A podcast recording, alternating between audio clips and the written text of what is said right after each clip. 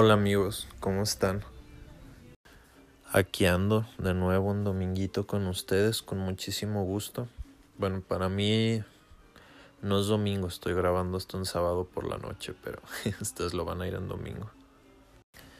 Oigan, y pues ya saben, estos episodios no van a ser muy largos y ahora se nos vino un día bastante especial, bastante comercial también, pero bastante especial el día de San Valentín, 14 de febrero, oh my god.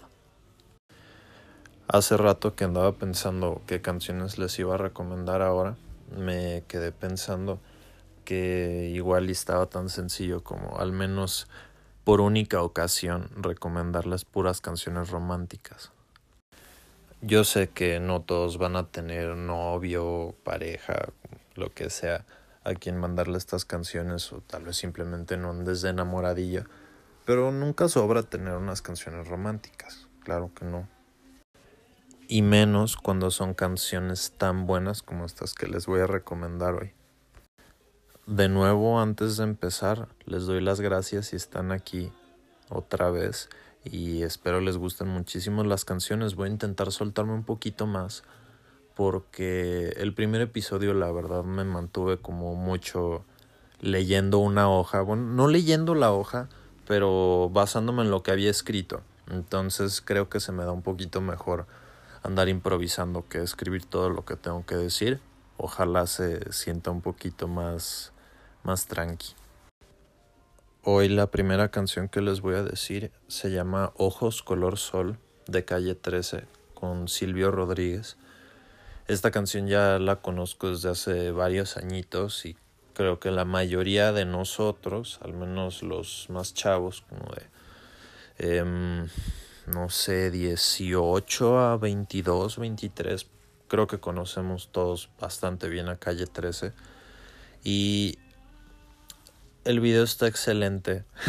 o sea, la mitad de lo que me encanta de la canción es su video porque está súper creativo y ponen de conejillo de indias a Gael García Bernal, que se me hace un actor divertidísimo. Y pues la letra está bien bonita, ¿no? Está muy chido todo lo que dice, pero a la vez me encanta como este residente, ni me sé el nombre, muy mal, perdón que se los esté grabando sin hacer bien mi tarea. Pero bueno, el vocalista de Calle 13, whatever, eh, me encanta cómo escribe, me encantan sus letras, son como sencillas pero funcionan. Ojalá les guste. Paréntesis, se me olvidó decirles también que la mayoría de las canciones van a ser viejitas o tipo viejitas o más o menos viejitas. Excepto estas dos primeras que les voy a recomendar, que estas sí son como muy de mi cosecha, como de cuando era más chamaquillo. Entonces, la segunda que les voy a recomendar se llama Soñé de Zoe. También igual y ya la han escuchado, pero está excelente la canción. Me trae muchísimos recuerdos a cuando estaba chamaco. Espero no se me enojen, pero me acuerdo de aquellos tiempos en los que empecé a experimentar con el amor, pues 2012, no sé. Este, oí esta canción y pues era muy muy romantiquillo, ¿no? Andar oyéndola. Está muy linda. La número 3 es una canción de un grupo que conocí hace súper poquito por alguien que adoro así cañón. Se llama Es Verdad. El grupo se llama Daniel Me Estás Matando. El nombre está chistoso, no sé cómo se les ocurren esos nombres luego los artistas. Pero es un grupo actual, sea, están ahorita en su punto máximo de fama, podría decirlo. Y hacen como tipo boleros, son canciones que se graban ahora y creo están compuestas por ellos, pero pues son un bolero básicamente, nada más moderno y la letra está súper bonita. En una parte dice, eres tú en esta y mil realidades. Y de verdad, qué bonito que te digan eso, ¿no? Se me hace raro hablarles así como cheesy, pero pues, están muy lindas las canciones, una disculpita. Luego sí se me sale lo sentimental. Y hablando de sentimental, la cuarta canción que les voy a recomendar. Es una canción bien especial para miembros de mi familia. Se llama Contigo Aprendí de nuestro recién fallecido Armando Manzanera. Que no, no sé cómo se murió, cómo se fue a morir. Pinche 2020. Hay una disculpilla la, la mala palabra, pero mugroso 2020. Horrible, extraño. Pero bueno, la canción está hermosa también. Eh, se la cantó mi abuelito, mi abuelita, cuando mi abuelito estaba ya en su lecho de muerte. Mi abuelito se enfermó de cáncer en el 97 y para el 99 ya estaba súper mal, o sea, le dio un cáncer de pulmón bastante arrasador y pues la vio venir y se mantuvo creo bastante cercano con su familia y sobre todo con mi abuelita. Siempre fueron un team inseparable hasta donde me han cortado, cortado, contado y viajaron mucho y pues fueron un amor bastante a la antigüita, ¿no? Muy bonito a la antigüita. Entonces cuando mi abuelo ya estaba muy enfermo de las últimas cosas que hizo fue ir a la sala donde tenía su piano que le gustaba tocar y le tocó y creo que hasta le cantó esta canción a mi abuelita. Entonces hasta el día cuando ella escucha esta canción de verdad se pone a llorar. Entonces ahí les dejo esa ese story time la número 5 es una canción de The King, Elvis Presley. La canción se llama Love Me Tender. Y la verdad, esta sí no la había escuchado tanto. O sea, la letra no la había escuchado detenidamente. Pero estaba súper pegajosa la canción y se me hacía que decía algo bonito. Y en efecto dice bastantes cosas lindas como desde el momento en el que llegaste, completaste mi vida. Algunas cosillas así está cheesy, pero me encanta oír a, a Elvis. Em, ojalá hubiera todavía más música de él. luego creo que todos conocemos nada más las comercialotas, pero qué geniazo era el tipo, ¿eh? La siguiente es una canción romántica, pero un poco más dolida es una canción de Chabela Vargas que se llama Adoro. Creo que muchas de las canciones de Chabela también son bastante dolidas.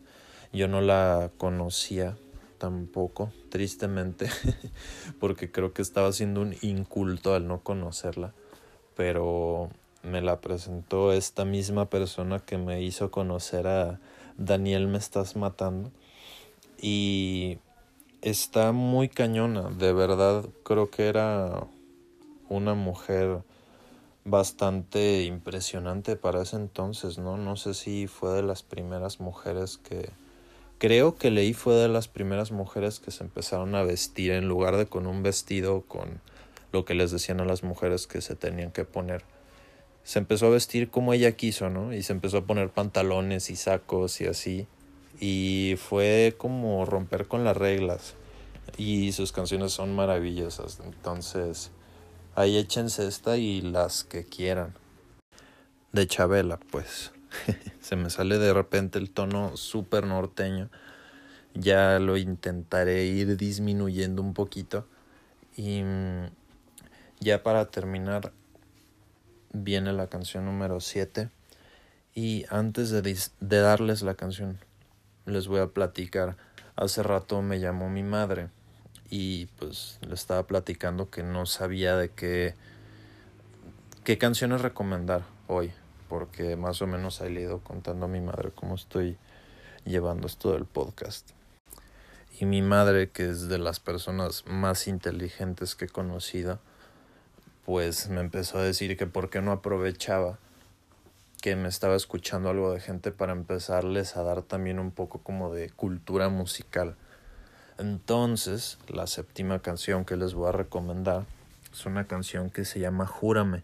La canta José Mojica, pero lo importante en este momento no es tanto quién la canta, sino quién compuso esa canción. así como muchísimos otros boleros antiguos que ni siquiera sabemos que ella los escribió, pero ella está detrás de todo eso. Ella se llamó María Greber. No era su nombre de nacimiento, fue su nombre de casada. Pero bueno, no me acuerdo de, de su nombre legítimo.